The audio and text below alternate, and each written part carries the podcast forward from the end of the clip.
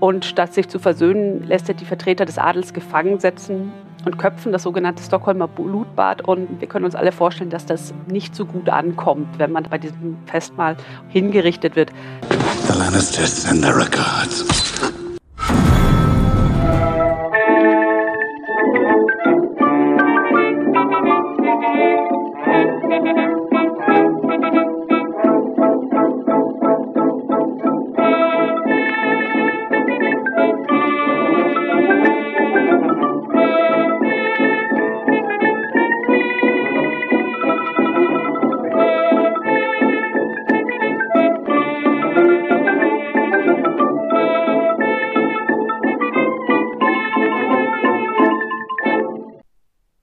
Dieser Folge von Geschichte Europas beginnt hier eine mehrteilige Reihe zum Großen Nordischen Krieg, anlässlich des 300. Jahrestages des Kriegsendes. Aber bevor wir zum Ende des Krieges kommen, erklärt uns Dr. Dorothee Götze erst einmal, wie es überhaupt zu diesem Krieg kam und welche Weichen für dessen weiteren Verlauf schon im ersten Kriegsjahr 1700 gestellt wurden. In den Shownotes habe ich euch drei Karten aus der Wikipedia verlinkt Einmal eine Übersicht über den Ostseeraum im 17. Jahrhundert, dann eine Karte des Heiligen Römischen Reiches nach dem Dreißigjährigen Krieg und zuletzt eine detaillierte Karte Norddeutschlands aus dem gleichen Zeitraum. Schaut euch diese Karten an, sie sollten etwa in der Reihenfolge in der Episode relevant werden und euch helfen, den Überblick zu behalten.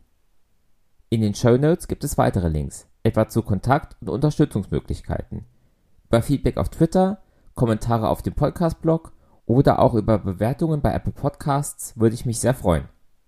Ihr findet den Podcast auf Spotify, aber auch als RSS-Feed für Podcatcher-Apps.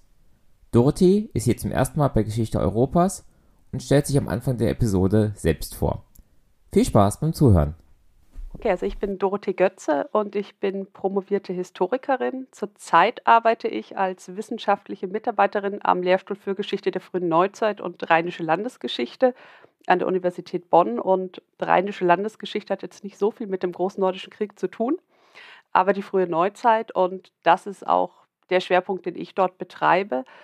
Und zum Großen Nordischen Krieg bin ich so gekommen, dass ich skandinavische Geschichte oder nordische Geschichte hieß das Fach studiert habe in Greifswald und dort dann Bekanntschaft mit dem Ostseeraum gemacht habe, aber auch mit der skandinavischen frühen Neuzeit.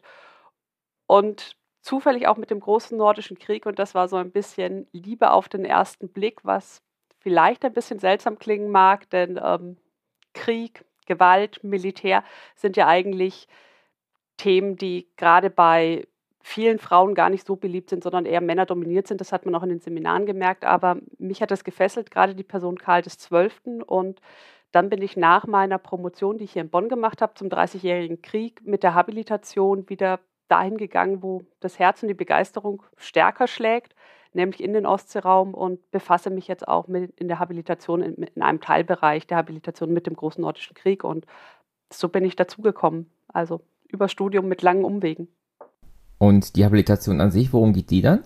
Die Habilitation befasst sich mit der Frage nach Integration im Ostseeraum, im frühneuzeitlichen Ostseeraum, also zwischen dem Anfang des 16. Jahrhundert und Mitte des 18. Jahrhunderts und ich versuche ähm, zu verstehen, was Integration ist und was Integration vor allem in einer historischen Perspektive ist, also wie man Integrationsprozesse beschreiben kann und mache das anhand von drei Fallstudien. Und die dritte Fallstudie, die befasst sich mit dem Verhältnis von Reichsverfassung, also Heiliges Römisches Reich und Großer Nordischer Krieg. Da kommen wir hoffentlich im Verlauf des Podcasts, vielleicht nicht heute, aber in einer der weiteren Folgen nochmal drauf zu sprechen, weil ich das ganz spannend finde. Ja, du hast es auch gerade schon angesprochen. Wir haben hier ein bisschen was vor. Wir haben vor, mehrere Folgen dazu zu machen, eben weil es so ein ja umfassendes Thema ist. Und heute haben wir uns das Ziel gesetzt, erstmal bis zum Beginn des Krieges und dem ersten Kriegsjahr zu kommen. Und der Name Großer Nordischer Krieg weist ja schon darauf hin, das war nicht der einzige. Kannst du diesen Ostseeraum, den du ja eben auch schon angesprochen hast, mal so grob historisch einordnen, wo wir uns dann in der frühen Neuzeit befinden. Genau, also der große nordische Krieg, das war nicht der einzige Krieg, aber es war einer der längsten und es war einer, wenn man wenn man aus der heutigen Perspektive schaut, einer der ähm, bedeutendsten Kriege für, die, für den Ostseeraum und für die Entwicklung des Ostseeraums, für die Gestaltung des Ostseeraums. Der Ostseeraum, eigentlich selbsterklärend, das, ist, das sind die Regionen, das sind die Territorien, die an die Ostsee grenzen in einem engen Sinne. Und wenn man das etwas weiterfassen möchte, das sind es all diejenigen Herrscherinnen oder Parteien, die ähm, Interesse an dem Geschehen haben, das in der Ostsee oder um die Ostsee herum geschieht. Also man kann sozusagen unterscheiden den engeren Ostseeraum, den weiteren Ostseeraum. Und in der frühen Neuzeit gibt es große Umgestaltungen, große Veränderungen im Ostseeraum. Das beginnt Anfang des 16. Jahrhunderts, also am Übergang vom Mittelalter zur frühen Neuzeit, in dem, wenn dort ganz viele Ordnungen, möchte ich es mal nennen, umbrechen. Also zum einen ist es, ähm, das passiert auch auf dem Kontinent, das ist diese religiöse Ordnung mit der, der Reformation, die eingeführt wird, auch im Ostseeraum. Es ist die politische Ordnung, die im Folge der Reformation zusammenbricht, gerade im Baltikum. Also wir haben im Baltikum die Ordensstaaten, in Preußen und in das, was wir heute als Estland, Lettland und Litauen kennen. Die lösen sich auf im Folge der Reformation. Sie werden von geistlichen zu weltlichen Fürstentümern. Und wir haben, und das ist somit für jetzt auch für den, in Bezug auf den großen nordischen Krieg mit einer der wichtigsten Veränderungen. Wir haben eigentlich in Skandinavien oder auf der heutigen, auf der skandinavischen Halbinsel haben wir ein einziges Territorium, Herrschaftsterritorium, einen einzigen Herrschaftsbereich, die sogenannte Kalmarer Union, die 1397 durch ein Zusammengehen von drei eigentlich unabhängigen Königreichen, Dänemark, Norwegen und Schweden, entstanden ist unter dänischer Herrschaft. Das klappt mehr oder weniger gut. Ende des 15. Jahrhunderts kommt es oder ab Mitte des 15. Jahrhunderts kommt es dort immer wieder auch zu Spannungen, gerade weil der schwedische Teil stärkere Autonomie möchte, nach Unabhängigkeit strebt. Und 1521 zerbricht dieses Gebilde dadurch, dass ein neuer dänischer Gesamtherrscher, also für die Union Gesamtherrscher, eingeführt werden soll. Er reist nach Schweden und angeblich will er sich mit der Opposition versöhnen. Die Opposition hofft auf mehr Rechte.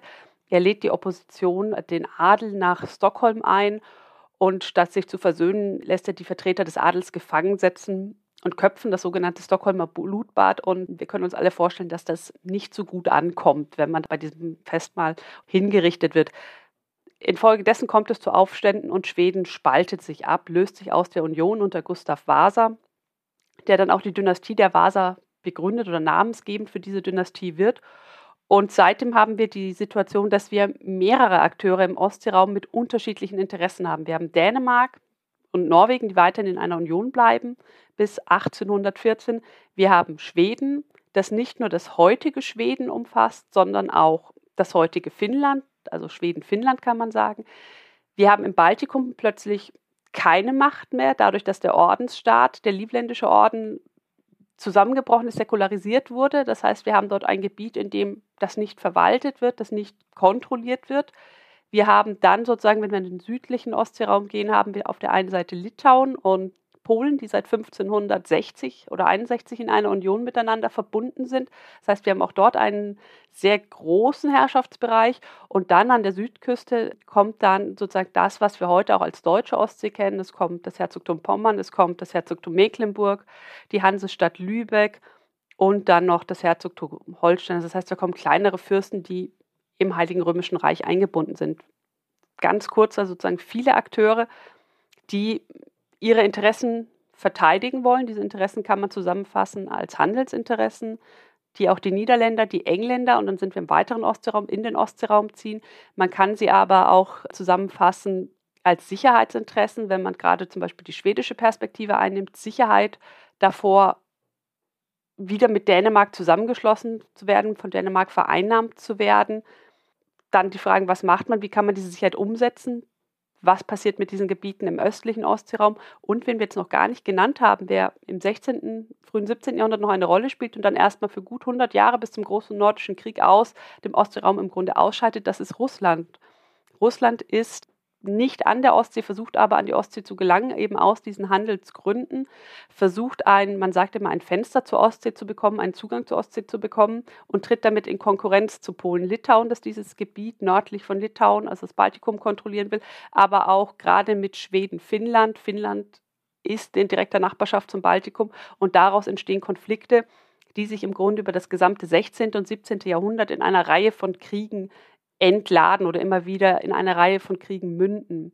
Jetzt muss man dazu sagen, dass ähm, Kriege und viele Kriege, eine Häufung von Kriegen gar nicht so ungewöhnlich ist für die frühe Neuzeit. Das sehen wir auf dem Kontinent auch. Also wir denken vielleicht im 17. Jahrhundert vor allem an Ludwig XIV., den Sonnenkönig und seine Expansionskriege. Das ist oder das wird auch als ein Kennzeichen der frühen Neuzeit gesehen, diese vermehrte, dieses vermehrte Auftreten von Kriegen, die sogenannte Bellizität, wie Burkhardt es beschrieben hat. Und die finden wir auch im Ostseeraum. Und ab 1563 bis etwa 1679, also fast 100 Jahre, befindet sich diese Region im, permanent, im permanenten Krieg. Nicht alle sind immer beteiligt, aber Schweden ist sehr häufig beteiligt. Polen, Litauen ist sehr, sehr häufig beteiligt und Russland ist Anfang des 17. Jahrhunderts und dann wieder Anfang des 18. Jahrhunderts beteiligt, wo wir dann auch sind mit dem großen Nordischen Krieg, der ja 1700 ausgebrochen ist, also genau auf der Jahrhundertschwelle sozusagen. Es eskaliert dieser Konflikt, die Vorbereitungen beginnen aber schon im ausgehenden 17. Jahrhundert. Es ist auch so ein Phänomen und ein ähm, vielleicht auch fast so ein Paradox der frühen Neuzeit, dass wir dieses kleine Land Schweden haben, das im 17. Jahrhundert knapp zwei Millionen Einwohner zählte. Also das sind Schätzungen natürlich. Zum Vergleich, heute ist Schweden bei 10 Millionen, also die fünffache ähm, Bevölkerungszahl. Und allein in der Region der schwedischen Hauptstadt Stockholm leben fast 4 Millionen, also heute schon doppelt so viele Menschen wie damals in ganz Schweden und Finnland. Das muss man ja zusammenrechnen. Und ja, wie, wie schafft es so ein kleines Land, so bedeutend zu werden? Das hat eben genau mit diesen Veränderungen im Ostseeraum zu tun. Schweden versucht sich abzugrenzen von Dänemark und versucht eine Politik der Assekuratio, so kann man es bezeichnen, der Sicherheit zu betreiben, indem es seine Interessen vor dänischen und später vor polnischen Einfluss schützt. Das sind vor allem Handelsinteressen, also der Handel mit den Niederlanden, mit dem Kontinent, mit, mit England, der muss garantiert werden. Der Handel ist dadurch eingeschränkt, dass Dänemark die Zufahrt zur Ostsee, den Öresund kontrolliert. Und der Handel ist dadurch eingeschränkt, dass Schweden wenig Handelsgüter hat. Also Schweden, ja, was hat Schweden? Schweden kann Holz exportieren und Schweden kann Eisenerz exportieren. Das sind bis heute im Übrigen noch die Exportschlager, die Schweden hat. Und alles andere wird schwierig. Und da wird jetzt das Baltikum sehr interessant, denn das Baltikum gilt als die Kornkammer Europas. Im Baltikum haben wir reiche Böden und im Baltikum wird Landbau betrieben. Und darum will Schweden dorthin. Russland möchte dorthin, das hatte ich erklärt, aufgrund des Zugangs zur Ostsee und wegen dieser Handelsinteressen. Polen möchte sich gegen Schweden und Russland absichern. Und aufgrund dieser Sicherheitsbedürfnisse ist Schweden permanent im Krieg und mit, ist relativ erfolgreich in diesen Kriegen weil es zum einen schon sehr viel Küste der Ostsee beherrscht, Schweden und Finnland, und dann sozusagen, man nannte das in der frühen Neuzeit, Küste an Küste legen kann, also die Küste Stück für Stück erweitern kann. Man versucht immer ein Stückchen weiter vorzurücken, die Kontrolle aufrechtzuerhalten. 1561 mit, mit Tallinn und Estland, 1621 dann wieder ein bisschen weiter südlich nach Livland. Dann kommt Polen-Litauen, da kommt man nicht dran vorbei. Man bleibt aber im Krieg bis 1635 und dann sozusagen mit dem Dreißigjährigen Krieg dann auf der anderen Seite, auf der Westseite Polen, Litauens, dann mit der Küste im Heiligen Römischen Reich. Und mit diesen kleinen Schritten, die gut kontrollierbar sind, relativ gut kontrollierbar sind, schafft es Schweden aufzusteigen, Einfluss zu gewinnen. Das hinzu kommt, dass Schweden stark über Subsidien lebt. Das sind dann im Dreißigjährigen Krieg vor allem französische Subsidien. Frankreich hat zunächst kein Interesse, selbst aktiv in diesen Konflikt ähm, im Heiligen Römischen Reich einzugreifen. Aber Frankreich bezahlt sozusagen diejenigen, die für französische Interessen kämpfen. Und das sind auch die Schweden gerade ab, den 16, ab Mitte der 1630er Jahre. Und diese Subsidienzahlungen laufen im, im Grunde weiter, auch nach dem Dreißigjährigen Krieg bis zu Beginn der 1680er Jahre. Das heißt, man hat externes Geld, mit dem man ein Stück weit seiner Kosten, seiner Kriegskosten finanzieren kann. Und der vielleicht wichtigste Punkt ist das schwedische Militärsystem. Um diese Grundlage für die Großmacht zu schaffen. Schweden reformiert unter Gustav Adolf, also dem, dem Enkel Gustav Vasas, der Gustav Adolf, der König, der in den 30-jährigen Krieg gezogen ist und auch einen Großteil der Gewinne im Baltikum verantwortet das Militär und diese Militärstruktur wird im Grunde beibehalten. Und zwar geht man weg von Söldnertruppen, wie das fast überall in Europa ist, hin zu einer Armee aus Landeskindern. Das heißt, man schreibt in den eigenen Gebieten aus, rekrutiert einheimische Soldaten, verpflichtet sie, also es ist keine freiwillige Rekrutierung, sondern man verpflichtet sie und man finanziert sie darüber, dass immer etwa zehn Bauern einen Soldaten oder einen Matrosen finanzieren müssen. In Kriegszeiten finanzieren sie seine Ausrüstung und über ihre Steuern wird dann sein Gehalt bezahlt. Und in Friedenszeiten bekommt er ein Stück Land zur Verfügung gestellt mit einer kleinen Hütte, einer Karte, wo er mit seiner Familie leben kann und ein Auskommen hat. Dadurch versucht man Geld zu sparen. Das klappt mehr oder weniger gut. Aber dadurch ist man unheimlich schlagkräftig, weil man sehr schnell diese ähm, Truppenstärken auffüllen kann und nicht darauf angewiesen ist, flüssiges Geld oder Geld zu haben, das man auch tatsächlich ausgeben kann, aushändigen kann, um damit Söldner zu bezahlen diese Kriege und diese Großmachtstellung ist für Schweden unheimlich belastend und im Grunde in den 1650er Jahren ist Schweden eigentlich fast bankrott. Man rettet sich dann noch mal ein bisschen weiter mit französischen Subsidien und ist dann in den 1680er Jahren sind die Staatsfinanzen eigentlich komplett erschöpft und man muss irgendwie Mittel finden, diese Schuldenlast zu reduzieren. Das versucht man auf innenpolitischen Wege, aber durch diese militärische Stärke und durch diese militärische Schlagkraft und diese Expansion gewinnt Schweden auch dann auf dem internationalen politischen Bankett, wenn man so möchte, Einfluss und kommt in die Rolle dann mit dem Westfälischen Frieden tatsächlich eine der Hauptverhandlungsparteien ist, auch Garantie macht für den Westfälischen Frieden und damit für die Reichsverfassung zu werden. Und das ist im Grunde dann dieser Großmachtstatus. Also wenn Schweden den Frieden und die politische Ordnung in einem anderen Land außerhalb Schwedens ähm, garantieren kann, dann hat man diese Großmacht erreicht. Und ab 1648 geht es dann im Wesentlichen darum, und das sieht man auch im Großen Nordischen Krieg, diesen Status als Großmacht zu verteidigen und diesen Einfluss zu behalten, den man sich aufgebaut hat. Und wenn wir jetzt allmählich zu dem großen nordischen Krieg gehen, du hast ja eben schon so die großen Konfliktlinien vorgezeichnet. Schweden wird ja diesen Krieg führen hauptsächlich gegen Dänemark, Russland und Sachsen, Polen, Litauen. Das dritte sparen wir uns mal gerade noch ein bisschen auf, aber für die ersten beiden, was sind da so die Hauptkonfliktlinien zwischen Schweden, Dänemark beziehungsweise zwischen Schweden und Russland? Genau, fangen wir mit Dänemark, dem westlichen Nachbarn, an. Das hatte ich ja schon angedeutet diese Konkurrenz und diese Streitigkeiten mit Dänemark bestehen mehr oder weniger latent seit dem Auseinanderbrechen der Kalmarer Union in den 1520er Jahren. Ich sage jetzt latent, weil es natürlich nicht immer so war, dass man, dass der dänische König an der westlichen Seite und der schwedische König an der östlichen Seite des Öresund saß und sich angeschaut haben und gesagt haben, so, wann kommt die Chance, dass wir uns wieder streiten, sondern das ist, wird zu so einem Grundnarrativ gerade dänischer Politik dann, dass man das, was man verloren hat, nämlich eigentlich ganz Schweden zurückgewinnen möchte.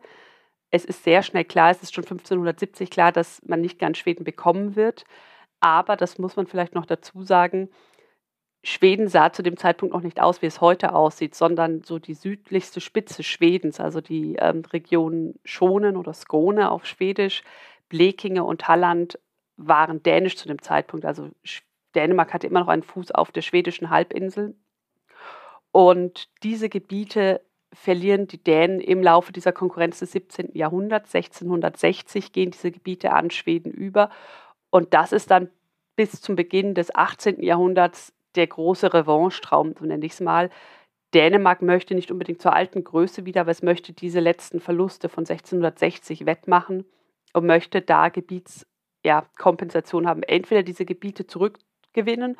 Oder aber Schweden sitzt ja im, oder schwedische Provinzen befinden sich ja seit 1648 dem Westfälischen Frieden auch im Heiligen Römischen Reich und zwar südlich der dänischen Territorien, sodass sich Dänemark im Grunde von Schweden eingekreist fühlt, also im Osten in Skandinavien, aber dann auch im Süden mit den Herzogtümern Bremen und Verden entlang der Elbe und der Wesermündung und Pommern im Osten dann. Und das ist ein Zustand, den Dänemark gerne ändern, ändern, ändern möchte. Und das ist im Grunde auch sozusagen die treibende Kraft hinter der dänischen Politik. Man möchte sich absichern. Also jetzt kommt wieder dieser Sicherheitsaspekt rein. Man möchte sich absichern gegen Schweden und wenn möglich auf Kosten Schwedens Einfluss verkleinern und eigene Gebiete hinzugewinnen.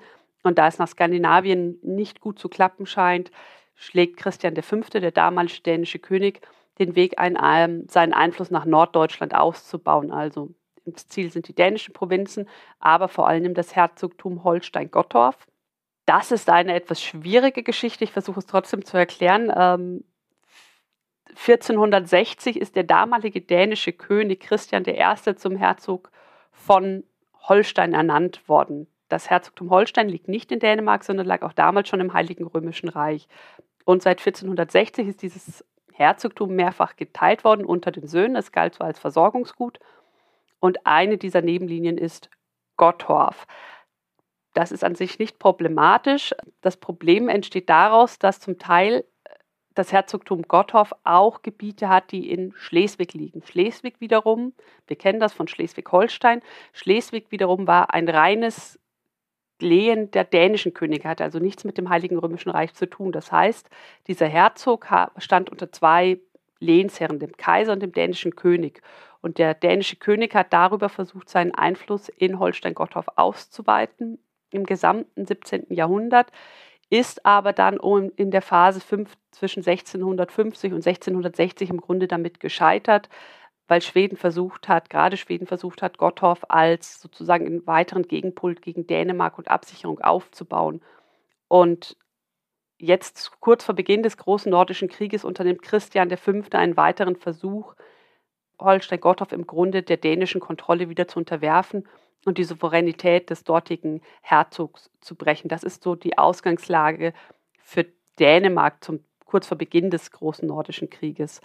Ähm, es gibt so aus dem frühen 19. Jahrhundert gibt es das Beaumont eines englischen Diplomaten, der sagte, es gibt drei Menschen, die sich mit der Geschichte Schleswig und Holsteins auskannten. Einer ist tot, einer sei verrückt geworden und der dritte sei er selbst, aber er habe alles vergessen.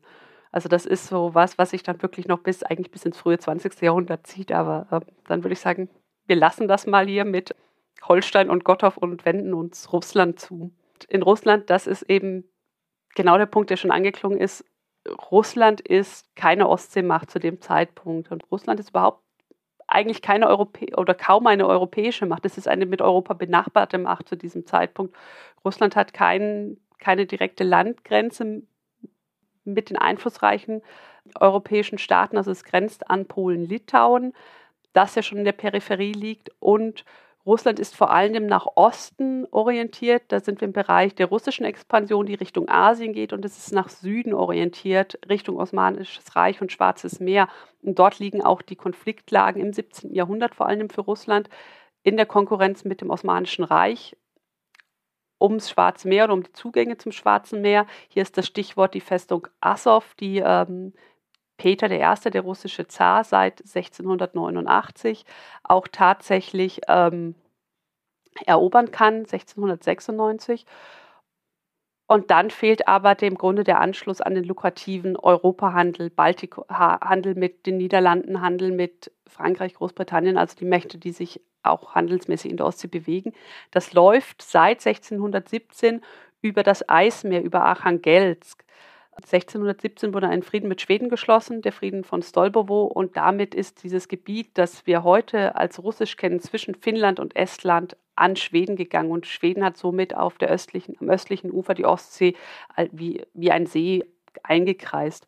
Und Peter bemüht sich nun in einer Westorientierung auch wieder Zugang zur Ostsee zu bekommen. Und sein Ziel ist genau dieses Gebiet zwischen dem heutigen Finnland und dem heutigen Estland.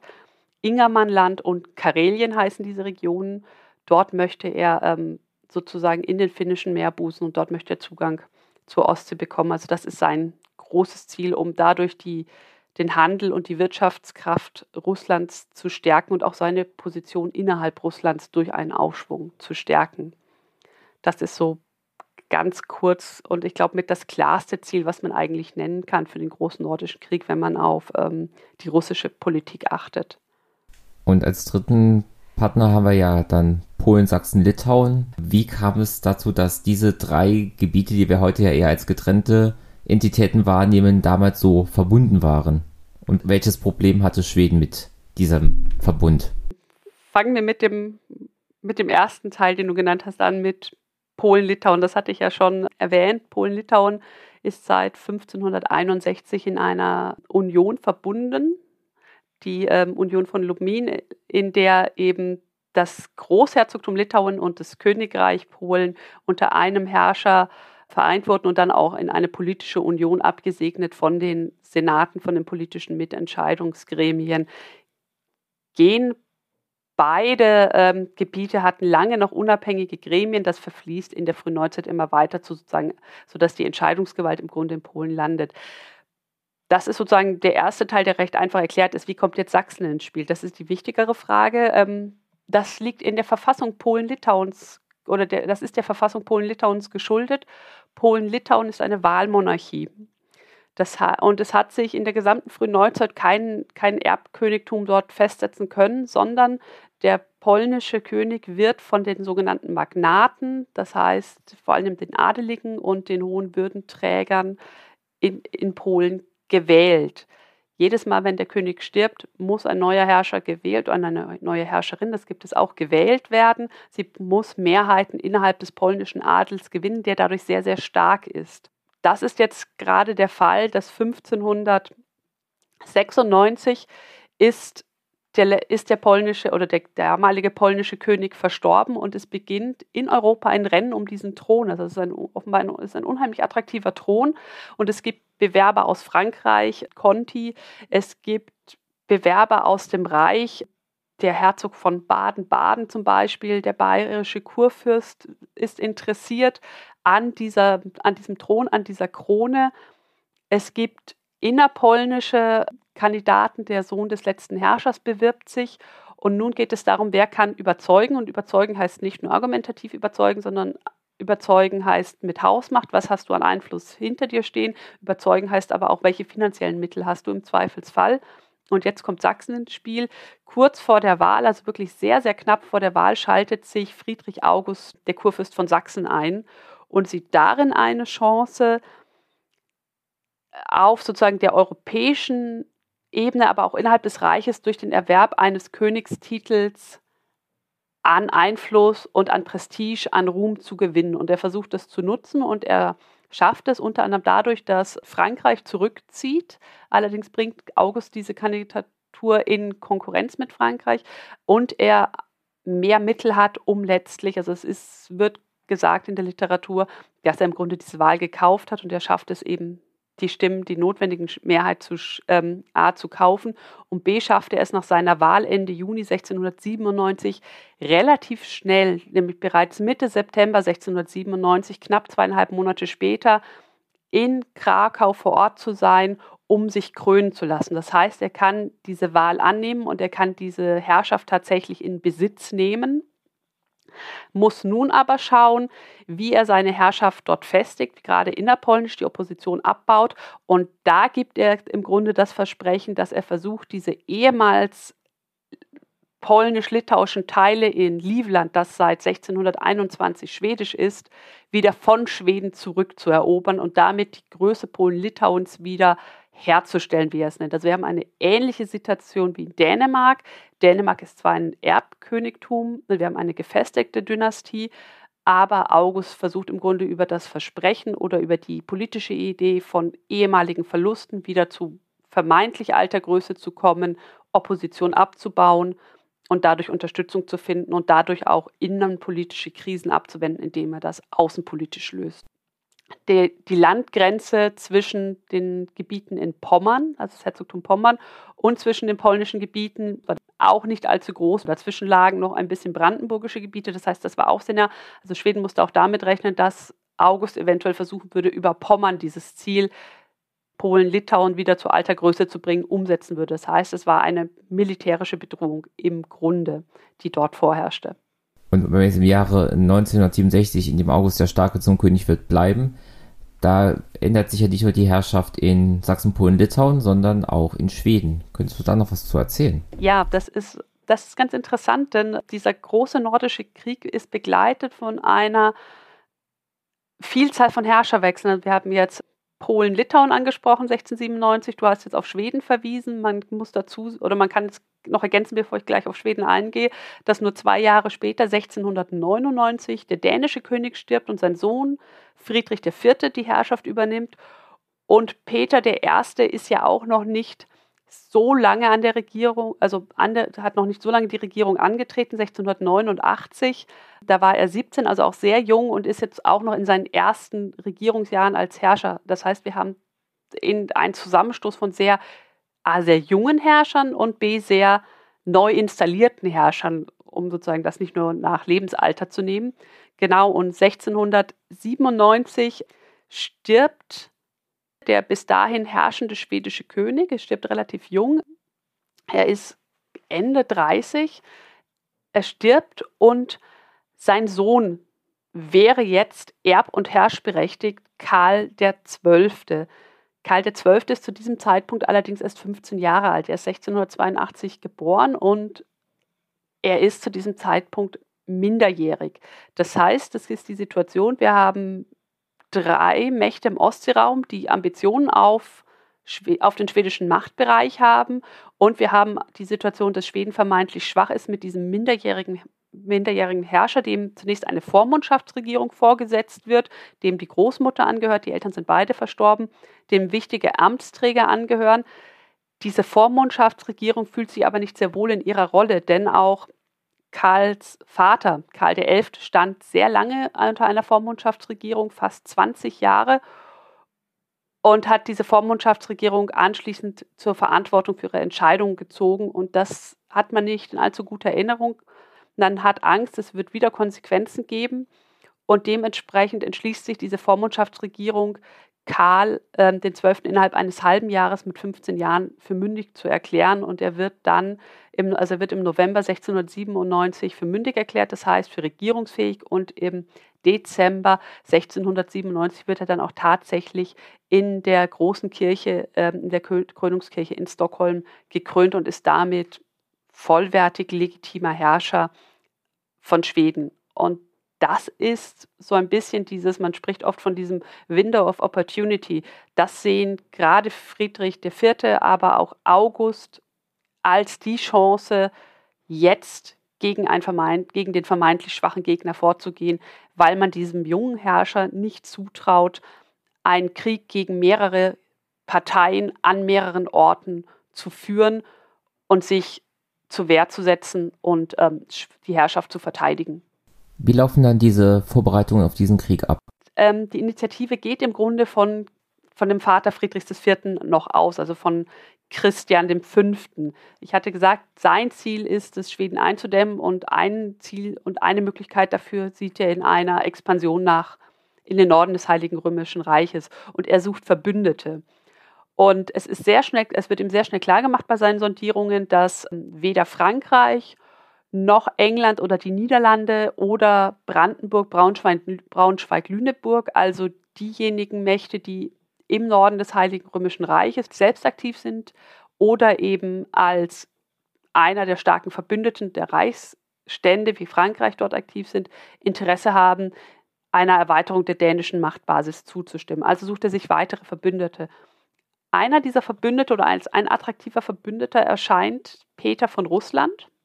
Und dort werden bereits 1696, 1697, also an dieser Jahreswende, Sondierungen aufgenommen. Christian schickt Gesandte nach Moskau, um mit Peter zu verhandeln. Und in dem Moment, in dem Karl XI. stirbt, im April 1697, forciert Christian V. die Verhandlungen mit Moskau. Und Ziel ist es, zu einem Verteidigungsbündnis zu gelangen, das im Kriegsfall eben Dänemark unterstützt. Peter I. ist zu dem Zeitpunkt sehr zurückhaltend. Zum einen sucht Peter I. die Annäherung an den Kaiser und zum anderen ist Peter I. zu dem Zeitpunkt noch mit dem Osmanischen Reich und im Krieg mit dem, im Krieg mit dem Osmanischen Reich gebunden. Das ändert sich nach dem Frieden von Karlowitz 1698, als der Kaiser aus diesem Konflikt ausscheidet, Frieden mit dem Osmanischen Reich macht und sich Peter entscheiden muss, wie er damit umgehen kann 1699 schließt er dann Frieden mit dem Osmanischen Reich und ist ab dem Zeitpunkt auch bereit, sich der Ostsee zuzuwenden. Im November 1699 kommt es dann zu einem russisch-dänischen Vertrag Etwa zeitgleich sondiert Christian V. auch gegenüber Sachsen, denn dass August in Sachsen gewählt worden ist, bleibt ja nicht verborgen.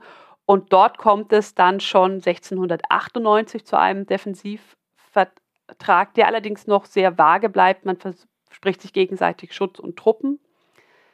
1699 stirbt Christian und sein Sohn übernimmt diese Politik, Friedrich IV. Und er versucht sofort diese Bündnisse mit Russland und mit Sachsen zu erneuern. Das gelingt ihm auch im November 1699.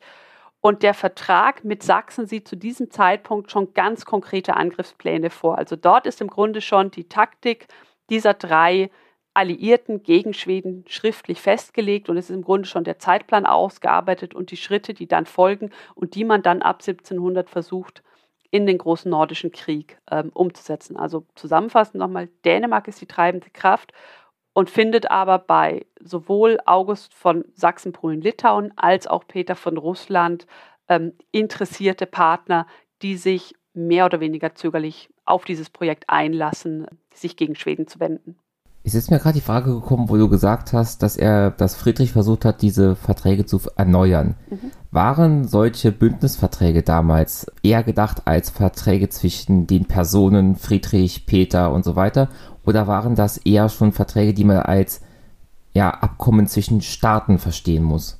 Das waren im Grunde personengebundene Verträge. Das heißt, die Herrschenden, in dem Fall äh, Christian und August bzw. Christian und Peter haben diese Verträge geschlossen und deswegen musste dann Friedrich, der Sohn, diese Verträge erneuern. Also es waren rein herrschergebundene Verträge. Man hat sich natürlich, ähm, das sieht man in der gesamten frühen Neuzeit, immer wieder auch auf alte Verträge zwischen Vätern oder Großvätern berufen, hat gesagt, wir haben doch damals diesen Vertrag geschlossen, aber im Grunde waren sie zwischen den beiden Personen, die sie geschlossen haben, sozusagen gültig und wenn einer von beiden ausgeschieden ist aufgrund von Tod oder aufgrund Bündnisbruchs oder was auch immer, mussten solche Bündnisse wieder personengebunden erneuert werden.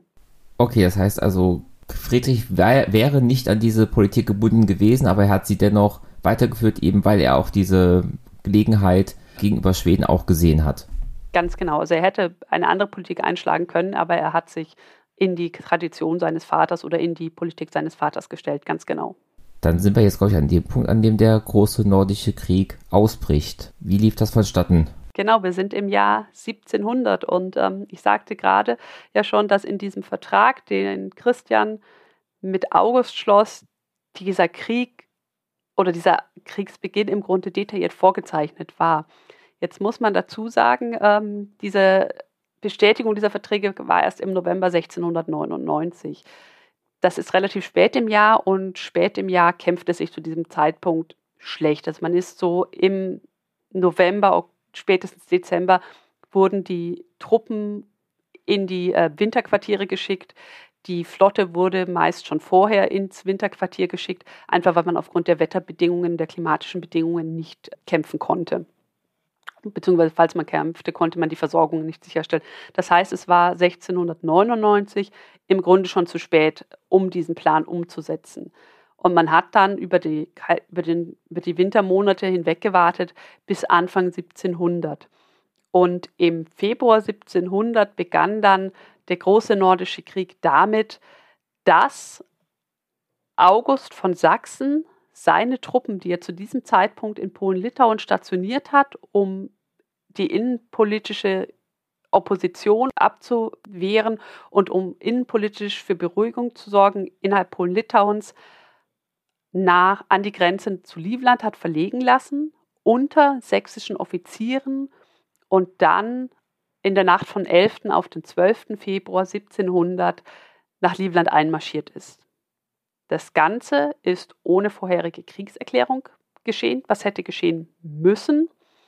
Und das Ganze ist sozusagen in, der, in, einer Situation geschehen, wo niemand in Europa, und das sieht man sehr deutlich in den Quellen, das taucht immer wieder auf, eigentlich wusste, wer greift da jetzt an. Also ganz klar, es war, war wer angegriffen wurde, nämlich die schwedische Herrschaft in Livland und damit letztlich Karl XII.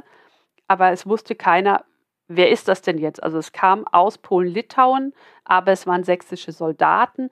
War es jetzt August der Kurfürst von Sachsen oder war es jetzt August der polnische König oder war es irgendwie, waren es beide zusammen? Das war unklar. Und das war so eine ganz komische Schwebesituation. Und August hat dann versucht, oder die Truppen Augusts von Sachsen haben versucht, als sie nach Livland gegangen sind, sehr schnell nach Riga zu kommen. Riga war nicht nur die Hauptstadt Livlands und das schwedische Regierungszentrum dort, sondern Riga war die wichtigste Stadt im Baltikum, beziehungsweise das ist ja bis heute, das war die größte und die wichtigste Stadt im Baltikum zu diesem Zeitpunkt. Sie war, hatte den Ostseehafen, sie war stark befestigt, man hat die Düner kontrolliert und damit den Weg ins Landesinnere. Und vor allem war sie das große Handels- und Finanzzentrum im Baltikum. Und das wollte, wollte August möglichst schnell einnehmen. Der Angriff kam überraschend, da er nicht angekündigt war. Er kam aber insofern nicht überraschend, da man mehrere tausend Mann nicht plötzlich über Nacht, zumindest nicht zu dieser Zeit, an die Grenze verlegen kann. Und es gab Gerüchte, es gab Gerüchte in Livland und der schwedische Gouverneur in Livland, der Regierungsvertreter, hat bereits 1699 berichtet, es gibt sozusagen, es gibt Unruhe und es könnte was passieren und hat dann eigenständig die Festung Krieger in Alarmbereitschaft versetzt und Verteidigungsmaßnahmen getroffen, sodass dieser überraschende Angriff nicht ganz überraschend war und dementsprechend auch nicht erfolgreich war, sondern erstmal in eine Belagerung überging. Also das war so der Auftakt zum großen nordischen Krieg in Livland im Baltikum. Parallel dazu, das war der Plan, wollte Friedrich IV. mit dänischen Truppen nach Holstein-Gottorf einmarschieren. Und wir hatten vorhin über diese schwierige Stellung dies, und dieses schwierige Verhältnis gesprochen, um das Herzogtum zu besetzen. Warum ist er nicht in schwedische Gebiete gegangen? Das wäre völkerrechtlich schwierig gewesen. Das hätte ähnlich wie der Angriff auf Livland einen großen Eklat gegeben. Holstein-Gottorf lag insofern näher, als es ohnehin im Interesse Dänemarks lag und man sich darauf berufen konnte, dass es dort ja schon seit Jahrzehnten Unstimmigkeiten gab und dass ein Versuch war, diese Unstimmigkeiten zu regulieren. Das wäre so eine Verteidigungstaktik für den dänischen König gewesen. Und jetzt ist man dann, da Schweden 1699 noch Truppen nach Holstein-Gottorf verlegt hat, um dort bei dem Ausbau der Landesbefestigung zu helfen, ist man nicht direkt nach Schleswig gegangen so, oder nach Tönning in die großen Festungen, sondern man hat sie erstmal in den Süden des Herzogtums orientiert, an die Grenze zu den braunschweig-lüneburgischen Territorien, um dort sozusagen ein bisschen im Windschatten der Aufmerksamkeit zu agieren. Das Ganze konnte allerdings erst im März passieren. Es sollte eigentlich zeitgleich passieren mit dem sächsischen Angriff. Das funktionierte aber aus logistischen Gründen nicht, aus Versorgungsgründen sodass dieser dänische Angriff letztlich erst im März vonstatten ging. Man diese Ämter besetzt hat, aber sofort Gegenwind bekommen hat vom benachbarten Braunschweig-Lüneburg, Brandenburg hat sehr genau hingeschaut. Die Niederländer und die Engländer haben sehr deutlich signalisiert, dass man das nicht dulden möchte. Und so hat Dänemark zu diesem Zeitpunkt schon sehr viel mehr Gegenwehr erhalten, als man eigentlich gedacht hat ich würde sagen, das war sozusagen der Ausbruch. Hast du dazu noch Fragen? Sollen wir da an einer Stelle noch tiefer eingehen, einsteigen, bevor wir sozusagen den weiteren Verlauf dieses ersten Jahres besprechen? Hat diese Allianz aus den schwedenfeindlich eingestellten Staaten Schweden unterschätzt, weil es sieht ja so aus, dass die ersten Kriegsziele, die sie ja quasi dann auch überraschend umsetzen wollten und eigentlich damit auch in Vorteil waren, nicht umsetzen konnten. Sie haben ihren eigenen Zeitplan, glaube ich, unterschätzt und die Herausforderung, diesen Zeitplan so konzentriert und in so enger Absprache umzusetzen. Das war ja nicht wie heute.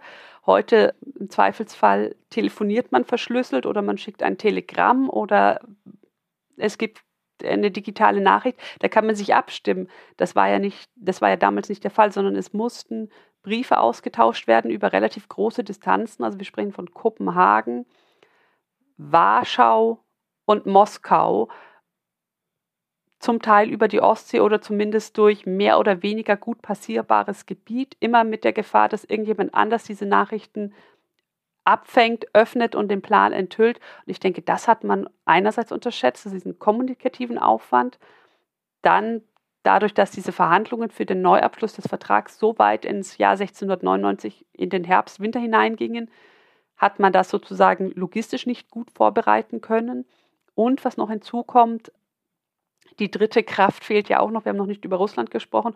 Russland war noch im Osmanischen Reich gebunden und Russland hat immer gesagt, bevor nicht dieser Konflikt zumindest an einem Stillstand angekommen ist, wenden wir uns nicht in die Ostsee. Und ich denke, das war dieser Punkt. Also es war vor allem ein kommunikativ-logistisches Problem, was dort zustande gekommen ist. Und ich denke, dass besonders Friedrich IV., also die dänische Seite, den Widerstand ähm, im Reich oder im Norden des Heiligen Römischen Reiches, es war ja nicht, es waren ja nicht nur Reichsstände unterschätzt haben, denn also man hat sozusagen im März ist man in Holstein-Gottorf einmarschiert und vier, fünf Wochen später begannen Braunschweig-Lüneburg und die Niederlande und die Schweden damit Truppen zu entsenden, die dann im Mai dort angekommen sind. Das heißt, das war einfach unheimlich großer Druck auch von außen, weil man das nicht akzeptieren wollte. Und ich denke, damit hat die dänische Seite nicht gerechnet, dass dieser Widerstand so schnell so stark sein würde. Die ähm, Engländer haben dann zusammen mit den Niederländern auch noch eine Flotte ausgerüstet und in die Ostsee geschickt, sodass also auch Dänemark nicht zur See ungestört agieren konnte. Ich denke, das ist nochmal ein ganz großer Faktor dafür, warum dieser, diese Anfangsschritte nicht so ineinander gegriffen haben, wie man dachte. Denn hätte dieser Plan funktioniert, hätte Schweden keine Chance gehabt. Dann wäre dieser Krieg 1700, vielleicht 1701 beendet gewesen und nicht 21 Jahre später. Und dann hätte das Ganze, hätten einfach diese 21 Jahre, diese Situation dort ganz anders ausgesehen. Das heißt also, die Stadt Riga wäre für das Baltikum so zentral gewesen, dass, wenn sie die verloren hätten, da erstmal nicht viel zu holen gewesen wäre. Also Riga wäre absolut, ist absolut zentral und wir sehen das, das ist jetzt ein kleiner Vorgriff, wir sehen das knapp zehn Jahre später, 1710, wendet sich die russische Streitmacht wieder Richtung Baltikum und der zentrale Punkt ist 1710 auch die Eroberung Rigas. Das geschieht im Sommer 1710 und damit kontrolliert man im Grunde Livland, man kontrolliert die livländische Ostseeküste nach Süden, nach Norden, nach Westen, man kontrolliert die vorgelagerten Inseln und man kontrolliert oder man kann sehr stark nach Estland ausgreifen und damit auch dort die schwedischen Besitzungen im Grunde kontrollieren bzw. auch einnehmen. Also wenn das geklappt hätte, wäre die Herrschaft, also wenn Riga eingenommen worden wäre 1700, wäre die schwedische Herrschaft im Baltikum meines Erachtens nicht oder nur, nur sehr, sehr schwer zu halten und zu verteidigen gewesen. Gleichfalls, wenn Holstein-Gottorf erfolgreich eingenommen worden wäre, hätte Schweden sehr viel mehr Truppen, sehr viel mehr Energie nach ähm, Südwesten verlagern müssen, um die Gebiete im Heiligen Römischen Reich, also Bremen, Verden und Pommern zu schützen. Also auch das wäre einfach nochmal ganz anders gewesen. Jetzt dauert dieser Krieg in Holstein-Gottorf nur wenige Monate. Im August ist er schon wieder vorbei. Wie kam es dazu? Man könnte fast sagen, dass das hat so einen, so einen Strohfeuereffekt. Also waren keine fünf Monate. Im März marschiert man nach Holstein-Gottorf und am 18. August wird der Frieden von Traventhal zwischen Dänemark und Holstein-Gottorf geschlossen und Schweden wird sozusagen in diesen Frieden mit einbezogen, ist selbst kein aktiver, aktiver Vertragspartner. Wie kam es dazu? Also ich sagte es zum einen, es ist dieser Widerstand gewesen, es ist tatsächlich dieser massive Widerstand gewesen. Braunschweig-Lüneburg, das wir dann wenige Jahre als Braunschweig-Lüneburg Hannover auf dem englischen Thron kennen. Die Niederländer schicken Truppen und stehen sozusagen an der Südgrenze dieses Kriegsgebiets. Die Schweden hatten schon Truppen dorthin verlagert in, in Holstein-Gottorf, die aktiviert werden. Und Schweden schickt die Flotte, um Dänemark von der Seeseite anzugreifen. Das heißt, anders als Sachsen in Livland muss Dänemark einen Krieg zur See und zu Land führen dieser Landkrieg wird durch diesen Widerstand erschwert. Hinzu kommt, dass es Däne, den dänischen Truppen nicht gelingt, die wichtigste gottorfische Festung Tönning an der Eider zu erobern, sondern man belagert sie über eine Woche, aber man kann sie nicht einnehmen und damit kann man im Grunde die Verteidigungszentrale nicht einnehmen. Man kann sich der herzoglichen Familie nicht bemächtigen und hat damit kein Druckmittel gegenüber dem Herzog, das er aufgeben sollte. Der Seekrieg, der kommt auch nicht so richtig in Gang. Die dänische Flotte läuft aus und kreuzt im Sund, dringt aber nicht weit in schwedische Gewässer vor, weil plötzlich diese vereinigte niederländisch-englische Flotte im Sund auftaucht und sehr klar macht, sie hat, man hat kein Interesse daran, dass die Handelswege blockiert werden, man hat kein Interesse daran, dass Schweden angegriffen wird und im Zweifelsfall wird man mit Schweden zusammen gegen Dänemark kämpfen. Das heißt, die dänische Flotte, die groß war, aber die nicht mehr die größte in der Ostsee war, muss sozusagen auf diese niederländisch-englische Flotte achten und auf die schwedische Flotte achten. Die schwedische Flotte wird ausgesendet und taucht dann ab Juli auch im Öresund auf. Und dann, ja, man fährt dann so ein bisschen aneinander vorbei, man beschießt sich so ein bisschen, aber es passiert nichts Richtiges. Ende Juli entschließt sich dann Karl XII. zur Landung und zwar direkt im Süden der dänischen Hauptstadt. Das gelingt überraschend und die schwedischen Truppen marschieren im Grunde in Richtung dänische Hauptstadt. Und das ist der Punkt für Friedrich IV., wo er merkt, er hat keine Chance. Die Hauptstadt ist in Gefahr. Zu Land kommt er nicht weiter. Auf dem Seeweg kommt er nicht weiter. Und er versucht sehr schnell dann Friedensverhandlungen einzuleiten. Die finden zunächst unter französischer Vermittlung statt. Aber Frankreich gilt als schwedenfreundlich, als Gottorf-freundlich. Das gefällt Friedrich nicht. Und Dementsprechend lädt er zu Geheimverhandlungen. Er lädt ein Braunschweig-Lüneburg, er lädt ein Holstein-Gottorf. Die Niederländer und die Schweden treten auch noch hinzu mit einigen Tagen Verspätungen zu einem Zeitpunkt. Da ist dieser Frieden im Grunde schon verhandelt. Und man muss sagen, dieser Frieden ist unheimlich schnell verhandelt. Er wird innerhalb von nur sieben Tagen verhandelt. Also um den 10. August beginnen diese Verhandlungen. Am 18. August wird dieser Frieden unterzeichnet. Und Dänemark scheidet aus dem Krieg aus und auch aus dieser Allianz, dieser Triple-Allianz von Sachsen und Russland. Und Russland, das muss man dazu sagen, ist zu diesem Zeitpunkt noch nicht mehr aktiv in den Krieg eingetreten. Also dieser Krieg ist, dieser dänische Krieg ist beendet, bevor er eigentlich richtig begonnen hat. Weiter wird dieser Krieg geführt von ähm, Sachsen und Russland, das einen Tag nach der Unterzeichnung dieses Friedens mit Dänemark tritt Russland in den Krieg ein und marschiert in Livland ein. Also das heißt, dieses Kriegsgeschehen verlagert sich im August, Ende August 1700 komplett ins Baltikum und ist im Grunde komplett raus aus diesem zentraleuropäischen Kontext. Das ist auch einfach nur ein historischer Zufall, dass Russland gerade an dem Tag nach der dänischen Kapitulation sozusagen in diesen Krieg eintritt, oder? Das ist wieder einer dieser kommunikativen Zufälle, ganz genau. Das war zu dem Zeitpunkt war die ähm, Situation mit dem Osmanischen Reich so weit geklärt, dass Peter entschlossen hat, jetzt kann er an die Ostsee. Und er hatte die Nachricht noch nicht, dass dieser Frieden unterschrieben war, dieser Frieden von Traventhal. Man, es ist anzunehmen, dass wenn er diese Nachricht gehabt hätte, er sich anders entschieden hätte. Er, also es ist davon auszugehen, aber er hatte diese Nachricht nicht und dementsprechend hat er am 19. August Schweden den Krieg erklärt und hat seine Truppen dann in Marsch gesetzt von der russischen Grenze Richtung Narva, Richtung Estland. Dann bleiben wir mal ganz kurz noch in diesem kontrafaktischen. Wenn also Russland nicht in diesen Krieg eingetreten wäre, dann hätte wahrscheinlich auch Schweden mit den restlichen Truppen in Livland, Sachsen, Polen, Litauen auch relativ schnell einen Prozess machen können, oder? Ja, das, das wäre, denke ich, möglich gewesen. Also dort ist dann ab dem Frühjahr 1700, ab Mai 1700 waren die schwedischen Truppen verstärkt durch Truppen aus Finnland vor allem. Also man ist dann von Finnland nach Estland ähm, gesegelt und von Estland nach Livland weitermarschiert. Das heißt, die schwedische Armee war deutlich verstärkt und das hätte gereicht dann, um höchstwahrscheinlich gereicht, um die sächsischen Truppen zu schlagen, die ja Riga trotz mehrerer Versuche nicht haben einnehmen können und die dann im Sommer 1700 versucht haben, ja, das Gebiet um Riga zu kontrollieren, aber sich sehr früh im Oktober bereits dann auch ins Winterquartier zurückgezogen haben. Das heißt, die standen auch nicht auf einem guten Posten. August von Sachsen ist es nicht gelungen, im Sommer 1700 den polnischen Senat, also im Grunde das Entscheidungsgremium der Stände in Polen, dazu zu bewegen, sich aktiv in diesen Krieg einzumischen, einzubringen. Also es gab keine polnisch-litauischen Truppen, sondern er musste das mit seinen sächsischen Truppen machen. Er hatte wenig Nachschubmöglichkeiten, weil er das eben auch nicht gut aus Polen machen konnte. Und damit wäre auch dieser Angriff, wenn Russland nicht eingegriffen hätte, höchstwahrscheinlich sehr schnell beendet und für Schweden sehr glimpflich beendet worden, ja. Aber was jetzt ja definitiv Tatsache ist durch diesen Frieden von Traventhal, ist, dass es sich für Schweden aus einem Zwei-Fronten-Krieg ja quasi in einen Ein-Fronten-Krieg, nämlich dann im Osten, ver ver verbessert sozusagen.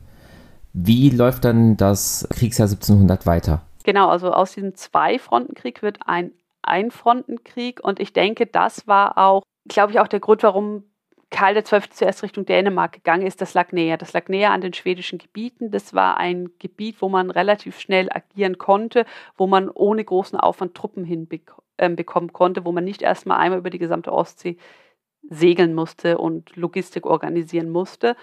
Und nachdem diese Front befriedet war, hat sich der König selbst an die Front begeben. Und das ist auch etwas, was diesen Krieg besonders macht oder ungewöhnlich macht. Zu Beginn des 18. Jahrhunderts sind wir eigentlich in einer Phase, in der Herrscher kaum noch selbst aktiv an Kriegen teilnehmen. Das heißt, nicht mehr als Feldherren, nicht mehr an der Front teilnehmen. Sie besuchen die vielleicht mal die Front, sie, sie sind dann im Hintergrund, sie schauen sich auch mal eine Schlacht an, aber wir sind nicht mehr in der Phase, wie wir das noch aus dem Dreißigjährigen Krieg kennen, wo Herrscher tatsächlich in den Krieg reiten. Das, das, das passiert eigentlich nicht mehr. Und in diesem großen nordischen Krieg haben wir es, wir wissen es von Karl XII., der ja, das muss man dazu sagen, der 18 Jahre lang fast, im, also ist 36 geworden und von diesen 36 Jahren, die er alt geworden ist, war er 18 Jahre im Krieg und war 18 Jahre im Grunde beständig an der Front. Wir wissen es von Peter, der nicht immer, aber immer wieder auch an der Front ist. Und wir wissen es von August, der auch immer wieder an die Front reitet. Anders als Peter und Karl XII. Übernimmt August aber nicht die, die militärischen, den militärischen Oberbefehl in Schlachten, sondern das ist tatsächlich eine Besonderheit von Karl XII. und Peter I. Und das hat auch dazu beigetragen, dass wir diesen Heldenmythos von beiden haben und mit diesem Heldenmythos natürlich in der Geschichtsschreibung auch diesen Krieg so ein bisschen prominenter platzieren als andere Kriege, einfach weil wir diese diese beiden sehr charismatischen und sehr streitbaren und sehr umstrittenen Herrscherpersönlichkeiten mit Karl XII. und Peter I. haben. Und dieser Krieg wird ja dann auch im weiteren Verlauf immer stärker auf so einen Konflikt, persönlichen Konflikt zwischen diesen beiden reduziert. Das ähm, fiel mir nur gerade noch auf deine Frage ein. Jetzt haben wir diesen Einfrontenkrieg und Karl XII. will eigentlich, oder die erste Überlegung war eigentlich, Sachsen sozusagen, so wie Dänemark zu versuchen, Sachsen aus dem, aus dem Spiel zu bringen und Sachsen auch vom Kriegsschauplatz zu verdrängen und zum Ausscheiden aus dem Krieg zu bringen. Also es war im Grunde geplant, einen Gegner nach dem anderen zu besiegen oder zumindest sich mit ihnen zu einigen in irgendeiner Form. Dass er sich nicht nach Sachsen wendet, wie zunächst geplant, hat wiederum logistische und verfassungsrechtliche Gründe. Und zwar ist August von Sachsen ja Mitglied des Heiligen Römischen Reiches. Wie übrigens auch Karl XII. als der schwedischer König ist und gleichzeitig Herzog von Pommern, Bremen, Verden und Pfalz-Zweibrücken und wie auch Friedrich IV., der dänischer König ist und gleichzeitig Fürst im Heiligen Römischen Reich ist. Jetzt gibt es für die schwedischen Truppen zu diesem Zeitpunkt im Grunde zwei Wege, um nach Sachsen zu kommen. Das eine ist, durch das Heilige Römische Reich vom, vom Norden aus, also von Bremen, Pferden oder Pommern aus. Oder aber der andere Weg ist außerhalb des Heiligen Römischen Reiches, vom Baltikum aus, dann durch Polen-Litauen. Der Weg durchs Heilige Römische Reich ist im Grunde versperrt aus rechtlichen Gründen. Zum einen bräuchte Karl XII. die Genehmigung der Territorien, die dazwischen liegen, vor allem brandenburgische Territorien, aber auch Anhalt, die kleinen sächsischen Nebenlinien, um mit seinen Truppen dort durchzumarschieren. Man kann ja nicht, man kann nicht einfach durch fremdes Gebiet marschieren. Und diese Genehmigung bekommt er nicht. Sollte er dennoch da durchmarschieren, kann es ihm als Landfriedensbruch und als feindlicher Akt ausgelegt werden. Und diese Fürsten, die betroffen sind, könnten vom Reich Schutz und Garantie gegen Karl XII. verlangen. Das ist der eine Aspekt. Der zweite Aspekt ist, August ist Reichsfürst, Reichsfürst, Karl XII. ist Reichsfürst. Sollte Karl XII. August auf dem Gebiet des Heiligen Römischen Reiches aus dem Reich herum, heraus angreifen, könnte auch das als feindlicher Akt und Landfriedensbruch und Verstoß gegen die Reichsverfassung gewertet werden. Und das gesamte Heilige Römische Reich wäre August gegenüber zu Schutz und Garantie verpflichtet, das heißt im Grunde zur Abwehr des Angreifers. Das heißt, Karl XII. hat es plötzlich mit dem gesamten Heiligen Römischen Reich zu tun. Das ist hypothetisch, das ist nicht passiert, aber das war sozusagen die, die Situation, weshalb es nicht attraktiv war, durch das Heilige Römische Reich nach Sachsen vorzudringen.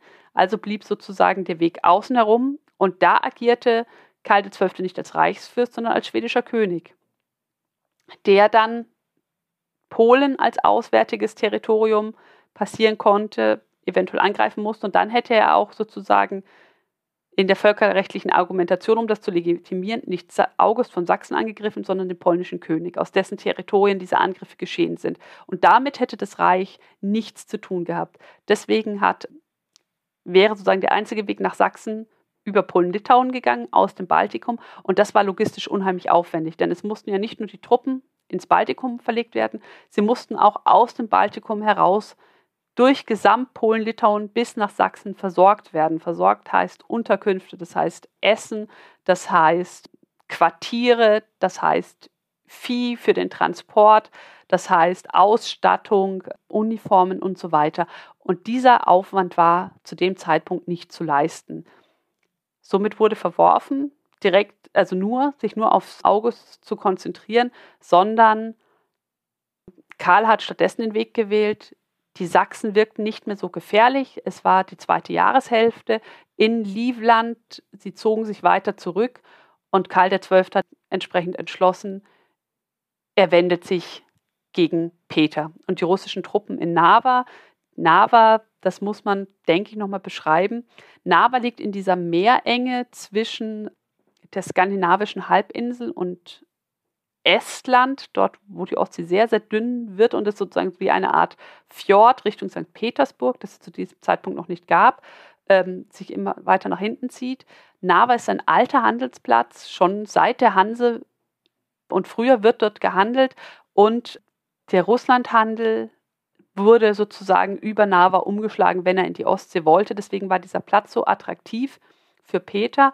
Nava liegt heute in Estland, also an der estnischen Ost- Küste und gilt heute auch noch als die russischste Stadt Estlands. Also da ist dieser russische Einfluss sehr, sehr stark geblieben. Und Peter wollte eben Nava als Handelspunkt, als Stützpunkt und als Punkt von dort aus Estland und eventuell Ingermannland, Karelien im Norden kontrollieren zu können, einnehmen. Allerdings ging diese Kampagne sehr spät im Jahr los. Das war September, Oktober und dort ist es im Baltikum schon kalt, es kann schon schneien Karl hat sich dann nach Nava gewandt und hat am 30. November tatsächlich den Sieg bei Nava erreicht. Und es war ein überraschender Sieg, denn die Russen waren überlegen der schwedischen Armee. Das Wetter war ungünstig. Ähm, es war eine Schlacht im Schneesturm. Aber hier spielt dann wieder der Zufall eine Rolle. Die Russen waren zwar zahlenmäßig überlegen, aber es war, sie waren schlecht organisiert. Peter hat sich zu diesem Zeitpunkt nicht an der Front aufgehalten. Seine Offiziere waren unorganisiert, waren schlecht abgestimmt, so gelang es nicht, diese Truppen zu koordinieren. Und hinzu kommt, dass die russischen Truppen gegen den Schneesturm gekämpft haben und Karl XII. somit zwar weniger Truppen hatte, aber das Wetter auf seiner Seite und durch diese Widrigkeiten die Schlacht gewinnen konnte und damit an seinem Mythos auch als Heldenkönig, als unbesiegbarer König gebaut hat, weil er eben diese Übermacht ähm, bezwungen hat. Das war der Kriegsverlauf bis Ende November 1700 und damit ist im Grunde auch die Kampagne oder sind die Kriegsereignisse dieses Jahres im Wesentlichen auch zu Ende. Man geht in die Winterquartiere und der Krieg macht dann eine Pause bis, ja, bis ins Frühjahr 1701 ungefähr. Und welche Vorbereitungen treffen denn die einzelnen Kriegsparteien dann für das kommende Jahr? Da geht es dann vor allem, also in diesen Winterpausen geht es vor allem um Truppenreorganisation und das wird ganz, ganz deutlich bei den russischen Truppen. Also Peter der Erste ist zu diesem Zeitpunkt noch damit beschäftigt, die russische Armee umzustrukturieren und setzt das ganz massiv fort dann im Winter 1700, 1701. Es geht auch darum, die Verluste an Mannschaftsstärke auszugleichen. Das kann häufig dann aber erst natürlich im Frühjahr geschehen, wenn die Transportwege wieder frei sind.